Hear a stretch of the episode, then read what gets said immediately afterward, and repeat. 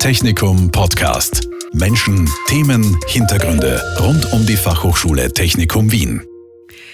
Technik ist für alle da, ganz besonders wenn es nach Christoph Feigl geht, der sich an der FH Technikum Wien mit assistierenden Technologien für Menschen mit Behinderungen beschäftigt. Eingebettet in die Research Group Embedded Systems der FH Technikum Wien entwirft Christoph Feigl aber nicht nur günstige und frei verfügbare Technologien, er hat auch ein Herz für Roboter. Mein Name ist Eva Wohlvater und ich freue mich, dass ich heute Herrn Feigl bei mir begrüßen darf. Herzlich willkommen, Herr Christoph Feigl, zu unserem Podcast. Bitte stellen Sie sich doch als erstes mal kurz vor. Ja, hallo, gerne. Ähm, danke für die Einladung. Ähm, also mein Name ist Christoph Feigl, ähm, Chris Feigl, und ich arbeite an der Fahrtechnikum Wien mittlerweile seit äh, schon 14 Jahren ähm, und bin eben in den Bereich Embedded Systems ähm, eingestiegen äh, Embedded Systems ist der Bereich der IT, wo es um eingebettete Systeme geht, die in Alltagsgegenständen zum Beispiel oder in technischen Anlagen verbaut sind, denen man es nicht ansieht, dass da ein digitales System, ein Computer dahinter steckt. Und mit diesen Systemen arbeiten wir. Also wir programmieren diese Systeme, wir entwerfen auch ähm, Hardware und Schaltungen ähm, und unterrichten das auch an der FH Technikum Wien. Mich hat aber schon sehr früh fasziniert, auch etwas zu machen, sozusagen außerhalb vom, vom Computer, außerhalb vom, vom Bildschirm, vom Laptop. Also Dinge, die zum Beispiel mit Sensorik und mit Aktuatoren arbeiten, die sich selbstständig bewegen können, robotische äh, äh Dinge, robotische Kunst im Endeffekt. Also ich habe begonnen, Kunst zu machen. Als ich damals nach Wien gekommen bin, vom, vom äh, österreichischen Land sozusagen über Zwischenstation Linz, hier angefangen habe zu studieren und dann mit äh, Leuten in Kontakt kam, die quasi aus der Künstler-Community stammen, äh, war ich sehr fasziniert von Dingen, ähm, die hier entstehen, wo sich Leute Gedanken machen über Technologien und hier künstlerische Ausdrucksmöglichkeiten finden. Und das hat mich so ein bisschen zum Autodidakt im Bereich Embedded Systems, im Bereich Hardware mhm. gemacht. Ich habe da vieles mir selbst durch, durch nächtelange Experimente angeeignet, wo die Leute, die zum Beispiel Elektronik bei uns studieren, äh, das fundiert in sehr kurzer Zeit äh, vermittelt bekommen. Aber man merkt sich halt auch sehr gut, wenn man äh, diese Fehler äh, stundenlang versucht zu lösen und es dann endlich mal schafft. Äh, das Fehlerlösen ist ja im Bereich Hardware sowie Software, äh, glaube ich, so ein zentrales Element beim Engineering. Genau, und, und, und über diese äh, Wege, auch über die Kunst, bin ich äh, im Endeffekt zum Fachbereich Embedded Systems gekommen und habe dann an der TU Wien äh, meine Masterarbeit aber schon im Bereich assistierende Technologien verortet. Das heißt, mhm. ich habe Systeme entwickelt, die mit Sensoren arbeiten und die Menschen mit Behinderung äh, eine Kommunikation über den Computer oder mit dem Computer ermöglichen, äh, weil hier immer auch schon Sensorik eine Rolle gespielt hat und wir dann zum Beispiel Kamerasysteme oder bioelektrische Messungen, wo man am Körper Muskeln oder andere Aktivitäten messen kann, in Kunst verarbeitet haben, äh, mhm. war das sozusagen dann aufgelegt, im Bereich assistierende Technologien was zu machen. Und das hat mich an der TU sehr fasziniert. Da war ich beim Professor Wolfgang Zagler, der hat damals ein größeres Institut gehabt, wo es eben um Unterstützungstechnologien ging. Und dann habe ich mir gedacht, da möchte ich meine Masterarbeit machen, da möchte ich äh, mitarbeiten oder, oder was tun, wo dann Leute wirklich sehr, sehr unmittelbar was davon haben, Problem lösen, wo es wirklich um fundamentale Dinge für einen Menschen geht, wie zum Beispiel Kommunikationsmöglichkeit ähm, oder Interaktion mit so einem digitalen System, was sonst vielleicht für diese Person eben nicht möglich wäre.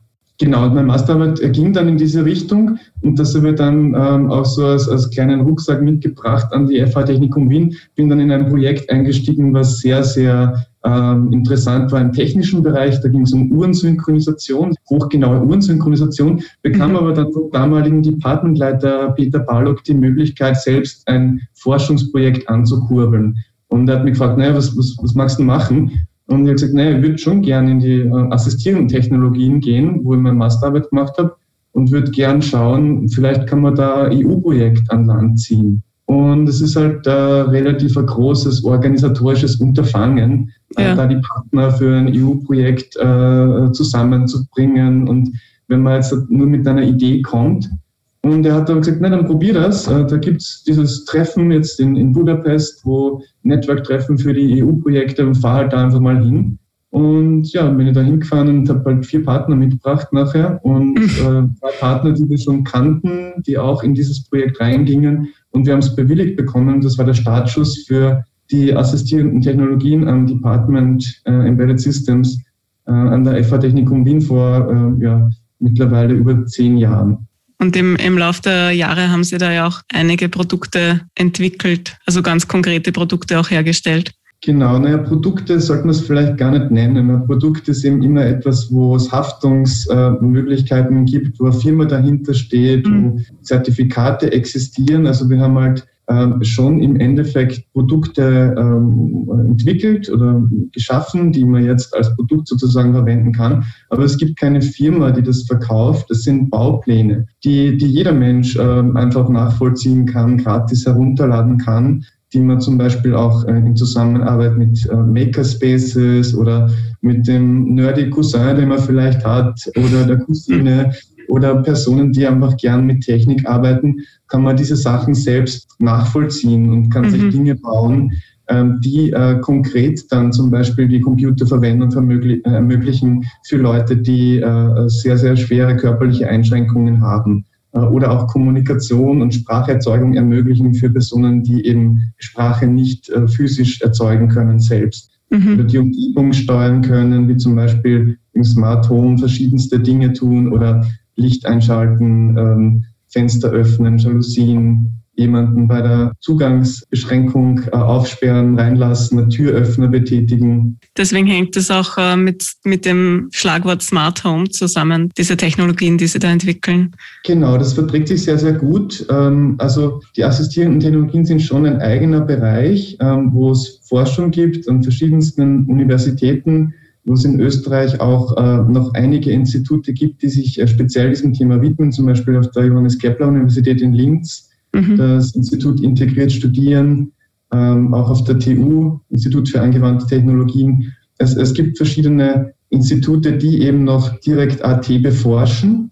Aber Smart Homes ähm, in dieser Verbindung mit den Unterstützungstechnologien ermöglicht halt sehr vieles, äh, gerade in der Umgebungssteuerung. Also wenn man dran denkt, Leute, die ähm, durch solche technischen Hilfsmittel länger zu Hause äh, autonom leben können, die vielleicht eben auch schon körperliche Einschränkungen haben. Da ist es dann immer auch eine Verbindung zwischen assistierenden Technologien und äh, den Möglichkeiten der Umgebung, des, den Möglichkeiten zum Beispiel einer Smart Home Infrastruktur. Das klingt für mich sehr faszinierend.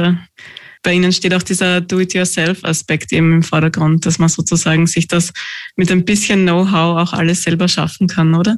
Genau, es ist so, es ist so ähm, dieser Grenzbereich. Wir haben natürlich Dinge, die wir einfach auch ähm, anwenden oder integrieren, also äh, professionelle technische Geräte, die wir als Module einsetzen oder zum Beispiel eine Smart Home Installation, die standardmäßig installiert wird und mit Standards funktioniert. Und wir können an diese Standards sozusagen auch andocken mit mhm. unseren eigenen Systemen. Und da gibt es Dinge, die kann man als Software einfach verwenden. Da geht man einfach zum Beispiel auf eine Homepage und sieht dann einen Kommunikationsgrid, sozusagen eine Oberfläche, ähm, die ähm, über Symbole oder über Buchstabenauswahl und Wortvorhersage Kommunikation erleichtert oder ermöglicht. Aber es gibt auch konkrete Hardware-Module, die man wirklich selbst bauen muss, also die es als äh, Bausatz erhältlich gibt. Wir haben einen Bausatz zusammengestellt, mhm. den kann man äh, auch bestellen über einen Webshop. Und dann kann man das selber zusammenlöten, kann es mit äh, Software bestücken und er hat dann zum Beispiel eine Mundsteuerung oder eine Tastensteuerung mit verschiedensten konfigurierbaren Funktionen, die man dann zur Smart Home Steuerung einsetzen kann. Also es ist immer so dieses Wechselspiel aus existierenden Produkten, Standards und neu hinzugefügten Systemen, die aus unserer Forschungsarbeit kommen, ähm, die eben spezielle Anwendungsfälle erlauben oder Menschen mit äh, speziellen Bedürfnissen eben auch eine Partizipation eine Verwendung dieser Systeme erlauben. Genau, ähm, eines dieser Geräte, die Sie da entwickelt haben, ist ja so eine Art Maus, die aber mit dem Mund gesteuert werden kann. Ähm, wie genau. kann ich mir das genau vorstellen? Also irgendwie in meinem Kopf geht das nicht ganz zusammen. Das ist unsere Flipmaus, also die Finger- und Lippenmaus. Die Flipmaus ist sowas wie ein extrem sensitiver Joystick, so kann man sich vielleicht vorstellen. Äh, das ist für Personen, die eben äh, zum Beispiel ALS, äh, diese Krankheit kennt man Stephen Hawking, äh, die mhm. Lateralsklerose, äh, oder äh, Muskeldystrophie oder Krankheiten, wo man Muskelkraft verliert, wo man Muskeln nicht mehr so einsetzen kann, äh, wo man zum Beispiel nur ganz, ganz wenige Gramm äh, Kraftleistung, ganz wenige Newton Kraft in den Fingern aufbringen kann. Mhm. Und da, da, kann man jetzt unsere Flipmaus verwenden ähm, und die ist ganz, ganz sensitiv und kann dann zum Beispiel den Mauscursor steuern. Und man kann diese Flipmaus auch als Mund-Joystick äh, verwenden und dann durch leichtes Reinblasen oder Ansaugen zum Beispiel verschiedene Klicks auslösen und verschiedene Aktionen auslösen. Mhm. Genau, das kann man sehr individuell einstellen. Das heißt, man kann es auf ein bestimmtes Computerspiel abstimmen und kann dann Funktionen auch umschalten, wenn man da äh, angenommen mal zehn verschiedene Tasten braucht. Dann kann man durch zum Beispiel starkes Einblasen oder starkes Ansaugen durch bestimmte Gesten ähm, das Keyset umschalten und kann dann auch komplexe Spiele spielen, ähm, Blockbuster-Spiele, die gerade aktuell sind zum mhm. Beispiel. Und äh, genau, mit diesem System haben wir, das haben wir ja schon äh, gemeinsam auch mit Endanwenderinnen entwickelt, auch immer wieder Anpassungen gemacht. Und äh, das ist auch im Einsatz. Das heißt, dass, äh, da gibt es Leute, die eben wirklich festgestellt haben, dieses Flipmaus-System, das ermöglicht mir länger oder besser ähm, ähm, meine IT-Systeme zu verwenden als ähm, Dinge, die es um sehr, sehr viel teureres Geld am Markt gibt, teilweise zertifizierte Medizinprodukte, äh, die aber eben nicht so sensitiv einstellbar sind oder die nicht so viele Funktionen bieten, wo ich halt dann von mir aus Pac-Man spielen kann, aber mhm. nicht Horizon Zero Dawn zum Beispiel. Ja, das kann man vorstellen, dass, dass das dann doch wichtig ist, welches Spiel man spielt. Ja, klar, also Nicht man nur das Einfachste. können. Und genau. äh, ja, Computerspielen, das ist auch ein Thema, was was vielleicht oftmals ein bisschen ver verkannt äh, wird, weil Spielen generell eine sehr wichtige Tätigkeit ist. Also da gibt es ja auch Forschungen sozusagen zur Menschwerdung. Das Spielen war auch sehr, sehr beteiligt an diesen Kreativitätsprozessen, wo man sagt, okay, da hat sich Bewusstsein entwickelt. Und das Spielen kann in der Therapie sehr, sehr nützlich sein. Also ein motivierender Effekt in der Therapie ist auch schon belegt, äh, bei Computerspielen wieder mitmachen zu können. Das ist äh, ein sehr tolles Erlebnis äh, für Personen, die sonst nur mehr im Bett liegen können zum Beispiel. Ich glaube, wenn man sich da reinversetzt, dann merkt man, ähm, was, was das auch bedeuten kann, was Technologie da machen kann und dass es in dem Fall wahrscheinlich auch psychisch sehr, sehr hilfreich war oder mhm. ist, solche Dinge tun zu können dann. Also Sie bewegen sich nicht nur mit Ihrer Kunst in einer Schnittstelle sozusagen, sondern auch im Bereich assistierende Technologien, weil es ja immer irgendwie um eine Interaktion geht. Jetzt äh, Mensch-Maschine sozusagen, also künstlerisch oder aber eben im Sinne, dass man eben andere Menschen wirklich konkret unterstützt, die Gesellschaft eine Spur partizipativer macht oder barrierefreier. Ich glaube, so kann man es wirklich ganz gut zusammenfassen, dass mich an Technologien ähm, auch schon sehr lange fasziniert oder mein Zugang dazu. Und also für die Leute, die an der FH Technikum Wien sich ab und zu aufhalten, die finden vielleicht hier und da etwas, was von mir stammt, zum Beispiel in der Project Kitchen, das ist der FH Technikum Wien Makerspace. Mhm. Und da stehen ein paar Dinge rum, wie zum Beispiel der Allen-Roboter, äh, der Teleroboter mit Snack- äh, und Cocktail-Delivery. Der hat so einen Rucksack, wo man ähm, Getränke einfüllen kann und Snacks und der verteilt das und der ist äh, fernsteuerbar. Man kann über so eine VR-Brille, kann man mit dem Roboter rumfahren, der ist ca. 1,20, 1,30 hoch, so ein Auge und das dreht sich so mit. Und äh, äh, man kann also auch äh, durch den Roboter quasi äh, Messages abgeben, sprechen. Und der ist halt so bei Ausstellungen ist der ein Hit. Und es war immer so äh, diese Idee dieser Interaktion, also äh, quasi auch Maschinen zu bauen, die die ungewöhnlich sind und die zu einer Interaktion einladen, die ungewöhnliche Dinge tun. Und ja, also das spannt halt so den Bogen, was mich da fasziniert hat. Und der professionelle Bereich, wo wir jetzt da wirklich versuchen, assistierende Technologien für Menschen ähm, mit Behinderung zu entwickeln, die ähm, bestimmte Probleme lösen, die vielleicht noch nicht gelöst sind. Oder diese Challenges, wo die Systeme, die es am Markt gibt, die teilweise äh, tausende Euro kosten, vielleicht eben doch äh, manche Leute nicht äh, gut, und, gut genug unterstützen. Man, diese Sachen werden nie perfekt sein. Es wird immer Situationen geben, wo man einfach realisiert, okay, da ist jetzt das Ende der Technik erreicht. Ja? Mhm. Äh, wir können immer nur versuchen, was zu bauen, was, was äh, hilft oder in bestimmten Bereichen ähm, Fähigkeiten erneuert oder ersetzt oder verbessern kann. Und es wird aber immer auch den, den Moment geben, wo wir dann, wo wir dann scheitern und wo auch es vielleicht gar nicht mehr so wichtig ist, äh, ob man jetzt mit Technik etwas ersetzen kann, sondern wo es um andere Dinge dann geht. Aber diese Zusammenarbeit auch mit Personen aus der Zielgruppe, die ist in unserem Bereich schon sehr, sehr wichtig. Also es ist nicht so, wir entwickeln etwas entlang von einem Bauplan, entlang von einem Standard und dann ist es fertig und das ist es, sondern es ist immer dieses Wechselspiel. Wir müssen es ausprobieren. Mhm. Wir müssen schauen, wie funktioniert es. Funktioniert es vielleicht auch für mehr Leute, die in einer ähnlichen Situation sind äh, dokumentieren wir das dann gut genug, dass es auch anwendbar wird oder anwendbar bleibt. Das ist so die Challenge bei uns. Dass man das gut dokumentiert, dass man einen Bauplan schreibt, dass der aktuell ist. Und das müssen wir immer schon auch mitdenken in den Projekten, dass man da Zeit dafür reserviert, weil nur was zu machen und dann verschwindet es in der Schublade, das, das kann es für uns irgendwie nicht sein. Ja. Also was ich daraus höre, ist, dass Ihr Zugang sehr, sehr niederschwellig ist, ähm, sozusagen auch schon barrierefrei in sich. Egal, ob Sie jetzt äh, Roboter konstruieren, die Cocktails bringen. Also da stelle ich mir zumindest vor, dass man da wirklich auch gerne hingeht als, als Besucherin und den versucht zu animieren und sozusagen sofort in eine, auch in eine Interaktion tritt mit der Maschine, einfach ganz spontan und natürlich. Oder ob es um, um diese Geräte geht, die sie für Menschen mit Behinderungen herstellen, die ja irgendwie auch, ähm, also auch im Kontakt mit den Betroffenen dann auch wirklich mhm. entstehen und sozusagen, also zumindest stelle ich mir das so vor, dass dann Betroffene auch sagen können, das ist mir zu, zu bunt oder ich hätte es gerne ein bisschen runder oder so. Oder, oder, das, oder das funktioniert ganz einfach nicht. Ja, oder das funktioniert nicht, ja.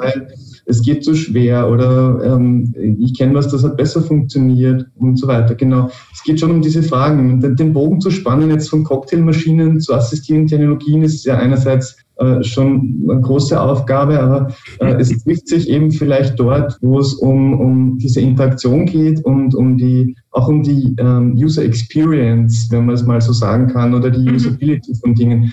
Es sollte eigentlich das Ziel sein, Dinge barrierefrei zu gestalten. Also Design for All ist nichts Neues, das gibt es seit zig Jahren, 20, 30 Jahren machen sich Leute, äh, Designerinnen, Industriedesigner Gedanken über, wie kann das Zeug wirklich von allen gut verwendet werden auch von mhm. Menschen mit Behinderungen. Das ist eigentlich der, der, Urgedanke auch von Barrierefreiheit in diesem Design for All.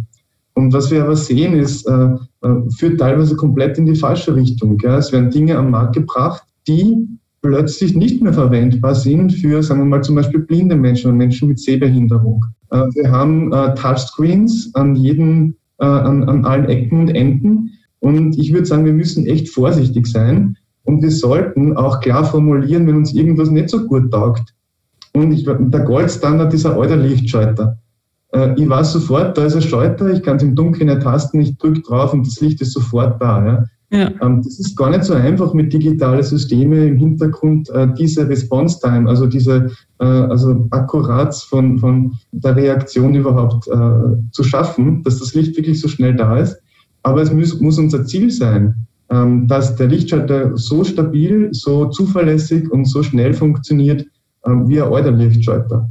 Ich glaube, ähm, die Challenge ist also auch unsere Verantwortung als Technikerinnen und Techniker, äh, Entwicklerinnen und Entwickler, hier sehr, sehr kritisch auch zu sein und, und nicht zu vergessen, wie, wie gut haben diese Systeme funktioniert damals, wo es noch einen Drehregler gab? Oder wen schließen mhm. wir jetzt aus mit Technologien, ähm, wo wir halt jetzt annehmen, okay, super bunter Touchscreen, gefällt mir gut, das haben wir jetzt äh, auf den Markt. Ähm, die Hersteller sind sehr, sehr äh, begeistert davon, weil es ist nur mal ein Element, was sehr günstig herstellbar ist, keine mechanischen Teile. Äh, und ja, das bauen wir jetzt überall ein, super. Und so passiert es aber wirklich. Das ist das Orge, es passiert so obwohl die Leute, die da oben in den Firmen sitzen, eigentlich in ihrer Ausbildung mal von Design for All was gehört hätten sollen. sollen. ich sage jetzt auch nicht, dass wir zurück müssen in die Steinzeit und überall wieder Drehregler einbauen. Es gibt ja auch Beispiele für äh, sehr gut barrierefrei gestaltete Touchscreens. Aber es macht schon klar, dass man diesen, diese spezielle Perspektive braucht, weil es ist nach wie vor einfach nicht üblich, dass man das auch mitdenkt, automatisch, dass es eben für alle barrierefrei ist. Ja, aber ich glaube, für, für äh, sozusagen Personen, die damit nicht professionell arbeiten, ist es, ist es ja auch nicht notwendig. Aber wenn ich jetzt in einer Firma, wo ich weiß, äh, der Impact von dem Gerät, der, also wir haben Stückzahlen, die gehen in, in, die, in die Hunderttausenden oder in die Millionen, ähm, da schwingt dann auch schon so eine, diese Verantwortung mit eigentlich. Äh, gibt sogar eine gesetzliche Verpflichtung für, für Barrierefreiheit. Ja. Wir haben auch die UN-Konvention für die Rechte von Menschen mit Behinderung, und die äh, hat klar festgeschrieben und Österreich hat sie 2008 ratifiziert. Das ist also geltendes Gesetz, dass äh, Menschen mit Behinderung eben ähm, nicht durch die Umgebung, nicht durch die Umgebungsbedingungen benachteiligt werden dürfen. Mhm. Jetzt haben wir eben 2020 bekommen die Richtlinie für barrierefreies Web und dass es in Österreich für öffentliche ähm, Diensteanbieter und Seitenanbieter auch Pflicht ist, barrierefreie Webseiten zu produzieren. Und das bedeutet einfach, dass Menschen, die äh, Screenreader-Devices verwenden, also ein Sprachsynthesizer, der den Bildschirminhalt vorlesen kann, diese Seite auch verwenden können. Mhm. Oder Menschen, die äh, nicht mit einer Maus arbeiten können, sondern mit einem einzelnen Schalter zum Weiterschalten, ähm, dann diese äh, Informationen auch rezipieren können. Genau, äh, da gibt es Designrichtlinien, die, wenn sie berücksichtigt sind, zum Beispiel dann diese Seite als barrierefrei auszeichnen. Und das ist für die öffentlich, äh, die Seiten des Bundes oder der dem Bund eingegliederten Institutionen jetzt auch Pflicht. Also ich denke mir, es, es werden einfach immer mehr davon profitieren, als wirklich sozusagen äh, von einer großen Einschränkung betroffen sind, weil zum Beispiel bei Menschen, die ähm, Sehschwierigkeiten haben oder Sehschwächen, die sind halt wirklich darauf angewiesen, aber es gibt auch einfach Leute, die sich das lieber anhören, anstatt es zu lesen. Und ja. das kommt dann natürlich sozusagen auch einer weiteren Bevölkerungsschicht zugute. Ja. ja, das ist auch ein ganz wichtiger Punkt. Und ich glaube auch der Punkt, wo man dann auch Hersteller erreichen kann und, und Firmen erreichen kann, weil es einfach klar wird, das sind die besseren Produkte für alle Menschen. Und äh, das User Experience quasi ist, ist besser. Ja? Ich hm. gehe weniger frustriert aus der Interaktion mit diesem Gerät heraus, sondern freue mich vielleicht sogar, wie toll das gemacht worden ist. Ja? Und das ist auf mein, mein Bedürfnis, was ich vielleicht selbst äh, in dem Moment habe, ja? äh, gut, gut eingegangen ist. Genau, Und da gibt es viele, viele Beispiele, die, ähm, die eben zeigen, dass barrierefreie Systeme die besseren Systeme sind und im Endeffekt auch äh, sicherlich äh, lieber gekauft werden. Äh, aber es ist halt trotzdem so ähm, äh, ein bisschen utopisch, jetzt hinzugehen und sagen, hey, kennt ihr die UN-Konvention? Macht doch bitte nächstes Jahr ganz was anderes als das, was ihr vorhabt. Das wird einfach nicht passieren. Ja. Mhm. Aber ich denke, es ist halt einfach ein Schritt, ähm, mit denen gemeinsam auch sich Gedanken zu machen, okay, ähm, was könnte man jetzt verbessern, damit Leute wieder ins Boot geholt werden, die vielleicht schon irgendwo mit der Schwimmwesten draußen herumpaddeln wie machen Sie das genau mit den Betroffenen? Also kommen die zu Ihnen oder gehen Sie da in, in, in spezielle Einrichtungen oder haben Sie Kontakt mit, ich weiß nicht, dem Fonds Soziales Wien oder, oder wie läuft das genau ab? Ja, beides, also beziehungsweise verschiedene Möglichkeiten. Äh, einerseits gibt es schon so ein bisschen die Mundpropaganda, ähm, dass eben Leute herumerzählen, hey, kennt ihr, da gibt es an der FH Technikum Wien gibt's eine Gruppe, die, die macht spezielle Unterstützungstechnik. Da könnt ihr, mhm. wenn das und das nicht funktioniert hat, könnt ihr mal ähm, euch an die wenden. Und dann haben wir halt auch Kooperationen, äh, also Live-Tool-Beratungsstelle Wien zum Beispiel, mit Betreuungseinrichtungen, ähm, wo wir zum Beispiel auch Praktikantinnen unterbringen, die dann dort Dinge mitbringen, äh, Dinge mit Personen ausprobieren. Mhm. Ähm, und dann gibt es eben auch eine Workshop-Reihe von uns, also wo wir diese Technologien versuchen näher zu bringen an, an äh, professionelle Personen aus der Therapie und Pflege, speziell Ergotherapeutinnen und es gibt dann äh, immer wieder auch Leute, die so interessiert sind, dass sie dann äh, auch nochmal nachfragen oder zu uns kommen. Und hier gibt es das Living Lab, äh, eben im E-Gebäude vierter Stock auch. Und unser Living Lab ist ein großer Raum, wo man Smart Home und assistierende Technologien zusammenführen und, und gemeinsam probieren kann. Das heißt, da können Leute wirklich kommen und wir zeigen ihnen, was wir haben. Sie können selber ausprobieren. Und ähm, noch eine letzte Frage. Wenn ich das richtig verstehe, sind diese Geräte, die Sie da im Laufe der Jahre produziert haben, also zum Beispiel die Flipmaus, über die wir vorher geredet haben, sind nicht am Markt erhältlich, sondern in, also es gibt Anleitungen dafür im Internet, aber was jetzt zum Beispiel, wenn ich, ähm, wenn ich mit so einer Anleitung nichts anfangen kann? Also kann genau. ich mich dann an Sie wenden oder wie, wie ja. läuft das genau ab? Man findet die Informationen einerseits ähm, über die Technikum Wien Homepage, äh, mhm. über das Department Embedded Systems. Da gibt es die äh, Forschungsprojektliste, also Research Projects. Man findet uns dort. Ähm, die Projekte, die in diese Richtung gehen, heißen im Asterix, Asterix Academy, Asterix steht für dieses Construction Set. Also Asterix, wenn man das googelt, findet man es auch gleich. Aber das ist nicht mit X geschrieben wie der Asterix, mhm. Also der kleine Gallier, sondern mit CS und das CS steht für Construction Set. Das ist natürlich wieder eine super fancy Abkürzung. Ja. Und äh, Asterix mit CS hinten, Construction Set ist ein Baukastensystem für Unterstützungstechnologien. Ähm, genau, unser aktuelles Projekt heißt Wissensdrehscheibe für barrierefreie Technologien. Ähm, da ist die Homepage wbt www.wien, also Wissensdrehscheibe barrierefreie Technologien, wbt.wien. Und dort findet man dann auch wieder zu den anderen Projektseiten. Und wir haben also so, eine Art Spin-off gegründet, das heißt Asterix Foundation. Das ist unser äh, gemeinnützige Verein für äh, die Promotion von Open Source assistierenden Technologien, international, aber fokussiert natürlich auf Wien und auf Österreich. Und dort findet man die Anleitungen, die Links auf GitHub, wo die ganzen Designfiles und Software-Dokumente liegen. Und die Asterix Foundation ist eben parallel und in Absprache mit der äh, FH Technikum Wien ein Verein, der diese Forschungsergebnisse quasi hortet äh, und weiter pflegt. Ähm, das, was uns irgendwo wertvoll erscheint im Sinne von, das ist anwendbar, das geben wir in diese Asterix Foundation äh, hinein, beziehungsweise auf die Homepage. Und wenn, wenn Sie jetzt zum Beispiel etwas nicht selber nachvollziehen können, nicht einen Bausatz selber zusammenlöten wollen oder können und sich das nicht zutrauen, ähm, dann gibt es immer die Möglichkeit, uns zu kontaktieren, zum Beispiel über die Asterix äh, Foundation Homepage. Und wir haben eben auch im Studiengang Smart Homes und assistierende Technologien immer wieder Studierende, die selbst diese Bausätze anfertigen, die also mhm. löten lernen, im Curriculum in einem bestimmten Semester dann halt was Praktisches machen. Und wir haben das so angelegt, dass die äh, Material bekommen, um zum Beispiel äh, Schalterinterfaces zu bauen oder eine Mundsteuerung zu bauen. Mhm. Und diese Geräte können wir dann für Evaluationsfeedback und für Evaluationsergebnisse gratis ähm, an die Menschen bringen. Das heißt, wenn zum Beispiel auch jemand sich das nicht leisten könnte oder niemand findet, der bei der äh, Zusammenstellung ähm, assistiert, dann äh, kann man das auch direkt über uns beziehen, über den, den Maus Hub, also unsere ähm, quasi Charity-Möglichkeit, dass diese ähm, von Studierenden gebauten Module dann gratis weitergegeben werden können. Das klingt nach einer wirklich schönen Aktion, weil es einfach so viel verbindet, die Studierenden, die, die Entwicklung, das Lernen und dann auch letztlich eben die Unterstützung äh, der Kommunikation für Betroffene.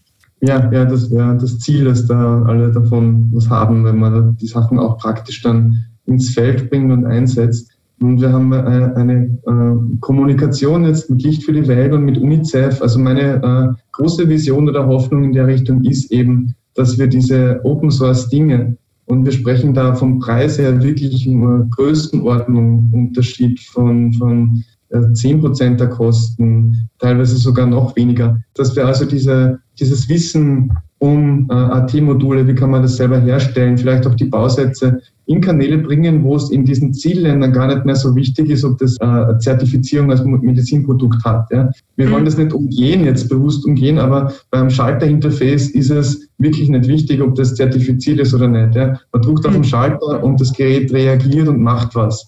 Ich kann den Cursor steuern, ich kann ein Video selbst editieren mit einem einzelnen Schalter. Und wenn er mhm. immer geht, okay, dann ist er so wie vorher. Ja. Man darf ja. nur nicht das Notruftaster verwenden, das nicht. Ja.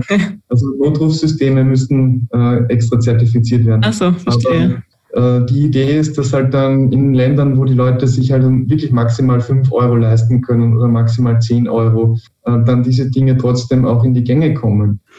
Na, da wünsche ich Ihnen auf jeden Fall viel Erfolg bei der Verbreitung Ihrer Technologien auf der Welt. Vielen Dank, vielen Dank. Technikum Podcast. Menschen, Themen, Hintergründe rund um die Fachhochschule Technikum Wien. Dieser Podcast wurde produziert von Radio Technikum.